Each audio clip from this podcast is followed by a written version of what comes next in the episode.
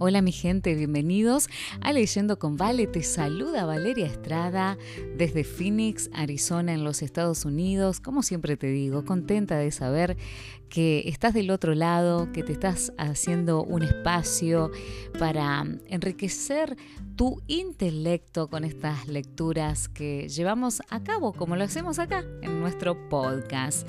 Ya estamos casi a mediados del mes de diciembre, se está pasando el tiempo rápido, pero espero que estos días estés disfrutando la casi llegada de la Navidad, Tal vez tengas algunos días libres para compartir en familia o con tus amigos, para darte un tiempo para vos, para descansar tu mente, tu cuerpo del ajetreo de la vida cotidiana. Qué privilegio es poder estar vivos y poder decir que casi, casi, casi llegamos al año nuevo. Así que quiero proponerte a que bajes un cambio, como decimos en mi país, para que puedas disfrutar de estos días festivos, pero más que nada para mm, reflexionar en lo que significa la Navidad en tu vida.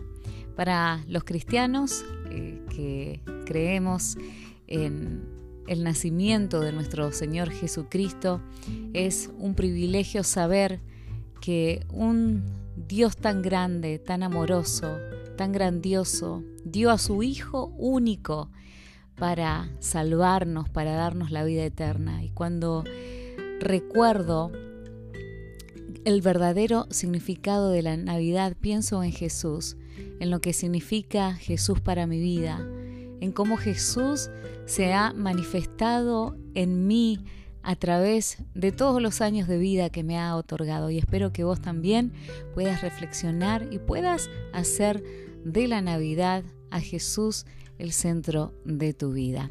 Estamos en la lectura del libro Revive del pastor Roger Hernández que te he mencionado y también te lo dejo en las notas donde podés adquirirlo. Estamos en el capítulo número 8 hoy, pero vamos a repasar lo que aprendimos en el capítulo número 7 que se tituló Síndrome del PCP. En el capítulo 7 aprendimos, número 1, no escuches a las personas incorrectas. Hay algo llamado límites que las personas tóxicas no entienden. ¿Te resulta difícil poner límites? ¿Cómo te aseguras de que otros te respeten? Número 2. No te alejes de los demás. La comunidad es parte del plan original porque Dios sabe el efecto que tiene sobre nuestra salud mental el estar solos. ¿Qué pasos puedes dar para tener mejores amigos y ser un mejor amigo? Número 3. Descansa y recupérate emocionalmente. Es imposible dar, dar y dar sin esperar que haya problemas en la ruta. La carencia de capital relacional se experimenta cuando das mucho más de lo que recibes. ¿Cómo está tu banco emocional esta semana? Si está en déficit, ¿cómo puedes asegurarte de hacer depósitos? Número 4. Una de las consecuencias del pesimismo es que mata la creatividad. Tú necesitas creatividad, por eso es importante consumir comida relacional saludable para mantener un grado de optimismo continuo que anime e inspire a los que están a tu alrededor, especialmente a tu familia. ¿Cuántos hijos de cristianos ya no están en la iglesia porque vieron el pesimismo en su propia casa y asociaron iglesia y religión con negatividad? Número 5. ¿Cómo serían algunas maneras correctas de reaccionar cuando alguien nos confiesa que no quiere vivir más? ¿Con cuál de los siguientes pensamientos desestabilizadores luchas más? Falacia de control, te sientes que eres víctima de fuerzas externas que no puedes controlar o personalmente responsable de la felicidad de todos. Razonamiento emocional. Mis emociones determinan la verdad. Me siento fea, por lo tanto soy fea. Me siento inepto, por lo tanto soy inepto. O personalización. Todo lo que pasa es acerca de ti. Todos están contra ti, hablan de ti y hacen decisiones basadas en ti. Número 6. ¿Conoces a alguien que sufre el PCP? El PCP es real, dañino y pernicioso. Es el elevador de tu ansiedad y el amplificador de tus preocupaciones. Vamos a recordar que el PCP se refiere al peor caso posible. En número 7, la esperanza alegra el corazón, a pesar de que las circunstancias actuales no sean las mejores. La esperanza nos da paciencia y la oración nos recuerda que tenemos esperanza. La esperanza te recuerda que tu peor día no es tu último día. Vive con esperanza. Vamos entonces con el capítulo número 8 que se titula Descanso, Dieta y Dios. versículo que estaremos subrayando en este día se encuentra en el libro de Primera de Reyes, capítulo 19, versículos 5 y 6, y leo de la nueva traducción viviente, y dice, Entonces se acostó y durmió debajo del árbol. Mientras dormía, un ángel lo tocó y le dijo, Levántate y come. Elías miró a su alrededor y cerca de su cabeza había un poco de pan horneado sobre piedras calientes y un jarro de agua, así que comió y bebió y volvió a acostarse. En el año 2020, tuve la oportunidad de entrevistar a Julio González Ferreira, un exjugador de fútbol profesional oriundo de Paraguay. Este futbolista participó junto al equipo nacional de su país en los Juegos Olímpicos de Atenas en el 2004 y en el año 2005, cuando estaba en su mejor momento futbolístico, perdió su brazo izquierdo. ¿Cómo ocurrió? Se quedó dormido al volante de su automóvil. La falta de sueño afectó sus sueños. Es difícil cuantificar el costo causado por el desgaste emocional y físico de los seres humanos.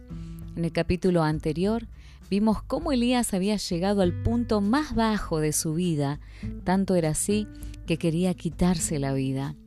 Uno de los principios importantes de la medicina es que necesitamos entender que somos personas complejas e interconectadas, no separadas por categorías o parte de nuestra vida.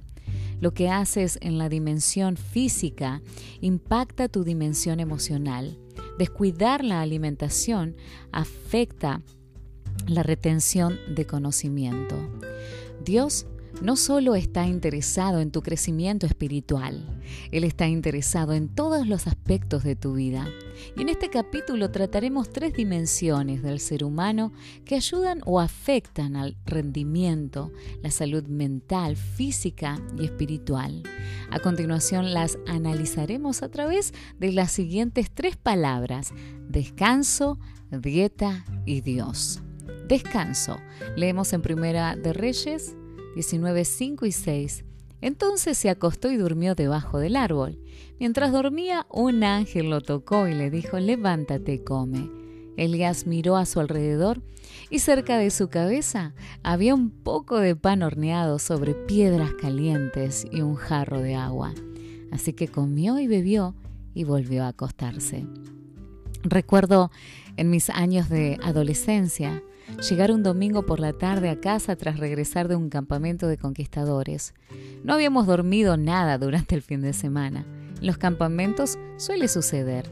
Y cuando llegué a mi casa estaba exhausto. Dormí durante 12 horas seguidas. Luego me levanté, comí y me volví a acostar. El hecho de que Elías durmiera tanto es una señal clara de una falta de descanso. En Inglaterra se realizó un estudio sobre los 10 efectos secundarios peligrosos por no dormir lo suficiente. Permíteme compartir algunos datos importantes de este estudio y aplicarlos a nuestro contexto. Primero, el desvelo destruye vidas. El desvelo te puede matar.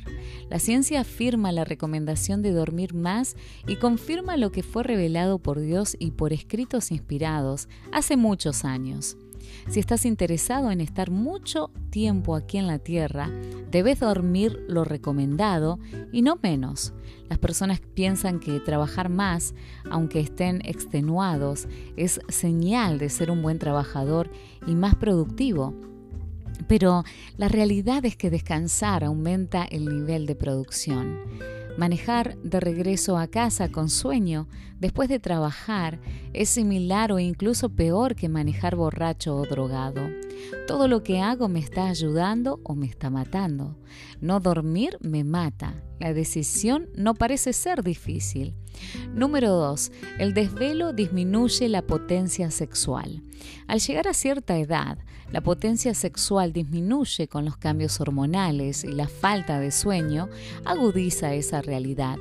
¿Deseas faltar a tu pareja en la alcoba? ¿Quién hubiera pensado que dormir es mejor que depender de píldoras artificiales? Los matrimonios que expresan satisfacción sexual suelen comunicarse mejor, tienen menos estrés y disfrutan de más conexión. Recuerda que la falta de sueño afecta todo eso. Número 3. El desvelo aumenta la depresión. En el capítulo anterior ya tratamos sobre la salud mental, así que no vamos a repetir este tema, pero piensa que la depresión es como estar sumergido en una piscina con el agua hasta la nariz, con la ansiedad de saber que te puedes ahogar. La falta de sueño es como introducir una manguera de bomberos en una piscina. Se necesita un salvavidas, no más agua.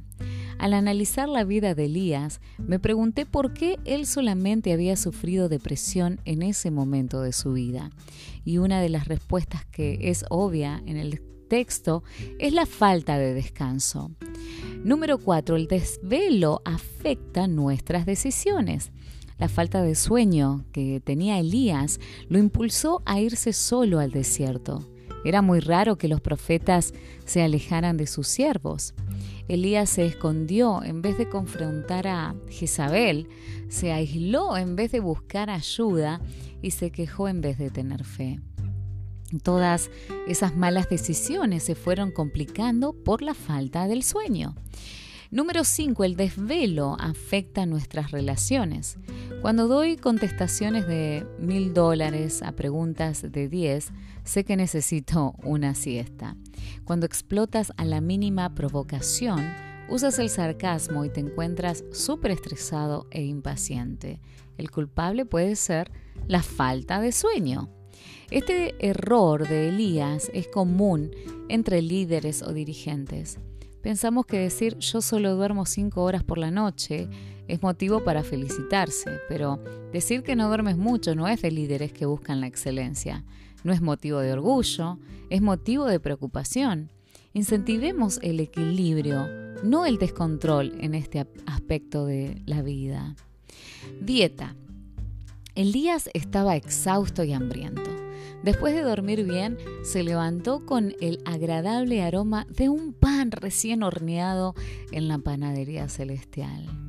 Nota cómo lo describe el texto. Elías miró a su alrededor y cerca de la cabeza, de su cabeza, había un poco de pan horneado sobre piedras calientes y un jarro de agua. Así que comió y bebió y volvió a acostarse. La comida que el ángel le dio a Elías era sencilla, pan y agua para beber.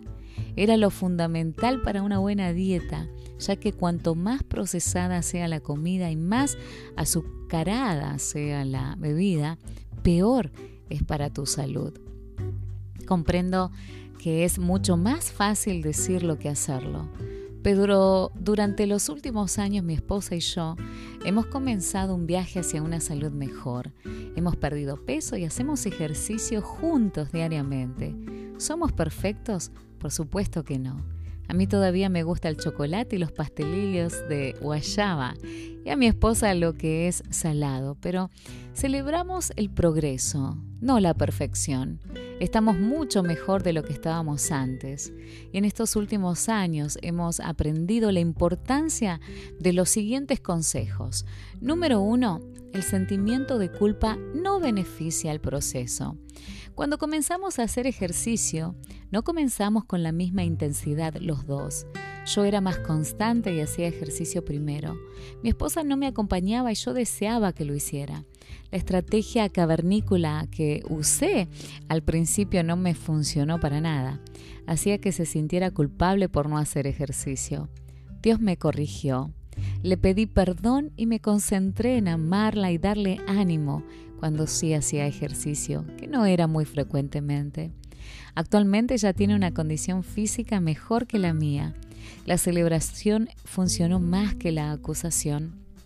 Muchas de las presentaciones que he observado sobre la dieta usan el miedo, el sentimiento de culpa y la presión de grupo para alcanzar resultados. Cuando las personas que tienen una dieta equivocada observan esa estrategia, no experimentan el cambio que deseamos, siguen corriendo mal, pero escondidas. Y en el caso de Elías, el ángel escogió la administración antes que la interrogación. Entonces se acostó y durmió debajo del árbol. Mientras dormía un ángel lo tocó y le dijo, levántate y come. Entonces el ángel del Señor regresó, lo tocó y le dijo, levántate y come un poco más. De lo contrario, el viaje que tienes por delante será demasiado para ti. Esto está en Primera de Reyes, capítulo 19, versículos del 5 al 7. Que Dios nos ayude a escoger el mismo proceso. Piensa en un cambio de estilo de vida en vez de en dietas. Un día un hermano bien intencionado me sugirió una dieta especial. Me recomendó que durante 10 días no comiera nada, solo tomara jugo de limón con sirope de panqueques y algunas especias. Hice la dieta, perdí 13 libras, me sangró la boca de las llagas provocadas por la acidez y en dos semanas había ganado de nuevo los kilos perdidos y unos cuantos más. Escúchame bien, las dietas no funcionan. ¿Escuchaste? Las dietas no funcionan. Las dietas se basan fundamentalmente en lo que tenemos que dejar versus al estilo de vida beneficioso que podemos llegar a tener. Están enfocadas en privarnos de ciertas cosas y usar nuestras reservas de dominio propio para decirle no a ese pastel de chocolate. El problema es que el dominio propio es como un músculo. Cuanto más lo usas, más débil te sientes. Cambia la manera en la que ves las cosas. Cuando el ángel le habló a Elías, le dijo la siguiente frase en Primera de Reyes 19:7. Levántate y come un poco más. De lo contrario, el viaje que tienes por delante será demasiado para ti. El ángel sabía que esto no es una carrera de 100 metros, es un maratón, es realizar un cambio fundamental en lo que ingerimos para poder llegar hasta el final, no una dieta de perder 10 kilos en 10 días. Número 3. Piensa en alguien que te apoye en esta travesía. Elías tuvo un ángel que le preparó la comida, le dio instrucciones y no lo juzgó severamente. Nosotros necesitamos a alguien que use una estrategia similar. En nuestra casa esa persona es nuestro yerno, que es entrenador físico. Con una aplicación en mi teléfono monitoreo lo que como y veo cómo está mi ejercicio. Cuando sabes que le tienes que rendir cuentas a un mentor, tratas de tomar mejores decisiones. Esta aplicación es gratuita y es excelente porque usa el sistema de macros, grasas, carbohidratos y proteínas.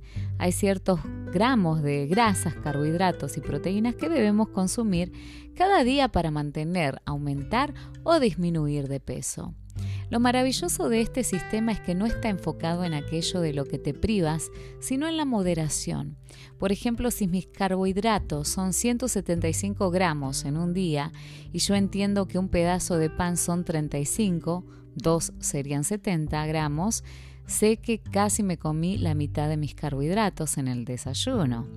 Como a mí me gusta el pan, conseguí un pan que solo tiene 3 gramos de carbohidratos. Algunas dietas te prohíben el pan, así que te pasas todo el día pensando en el pan, soñando en el pan y deseando pan. De modo que yo me como mi pan por la mañana, pero sé qué tipo de pan debo comprar y cuánto me queda por comer el resto del día. Es un sistema mucho mejor. Yo le rindo cuentas a la aplicación del celular y a mi esposa. Nos apoyamos y no nos juzgamos. Y nos está dando resultados visibles, medibles y permanentes. Así nos olvidamos del sub y baja de peso. Así como Elías fue apoyado por un ángel esa tarde, Tú necesitas el apoyo de otra persona que esté comprometida a ayudarte en esta nueva travesía. Al leer o ver las noticias, nos damos cuenta de que los hispanos estamos lejos del ideal de Dios, pues revelan algo que no es muy placentero. Los hispanos sufrimos de obesidad y otros problemas de salud. Hay muchas enfermedades que se pueden prevenir si seguimos las instrucciones divinas sobre la salud. Dios se interesa por el todo del hombre, no solo por su espiritualidad. Él quiere que evitemos tener problemas del corazón, presión alta y problemas estomacales. Desea que tengamos buena salud. Veamos tres consejos prácticos extraídos de la palabra de Dios para tener una buena salud. Lee el texto bíblico y la nota médica que lo confirma. Vamos a ir al libro de Proverbios, al capítulo 20, versículo 1. Debemos evitar el consumo de alcohol Nota médica, el alcohol destruye las células del cerebro, causa problemas familiares, es un depresivo del sistema nervioso y ocasiona la muerte de miles de personas cada año. Si vamos a Levítico, el capítulo 11, versículos 7 y 8, dicen no consumamos cerdo. La nota médica una de las principales carnes que el doctor nos recomienda evitar cuando tenemos algún malestar físico es la carne de cerdo. Levítico 3:17. No comamos sangre y grasa. Nota médica. Hemos de evitar el consumo de sangre porque la sangre transporta las enfermedades del animal. La grasa obstruye las arterias, causa obesidad y no posee ningún valor nutritivo. Por la gracia de Dios, sigue los consejos bíblicos sobre la salud, evita todo lo que sea perjudicial para tu cuerpo y consume lo que te sea de provecho. Espero que tengas buena salud a tu salud. Y así llegamos al final de este capítulo en donde aprendimos acerca del descanso, de la dieta y de Dios. Te invito a que compartas este podcast, este audio con tus amigos, tus familiares, con aquellas personas que pienses que puedan beneficiarse de una buena lectura. Que el Señor te bendiga, te mando un abrazo enorme. Nos estamos encontrando en unos días.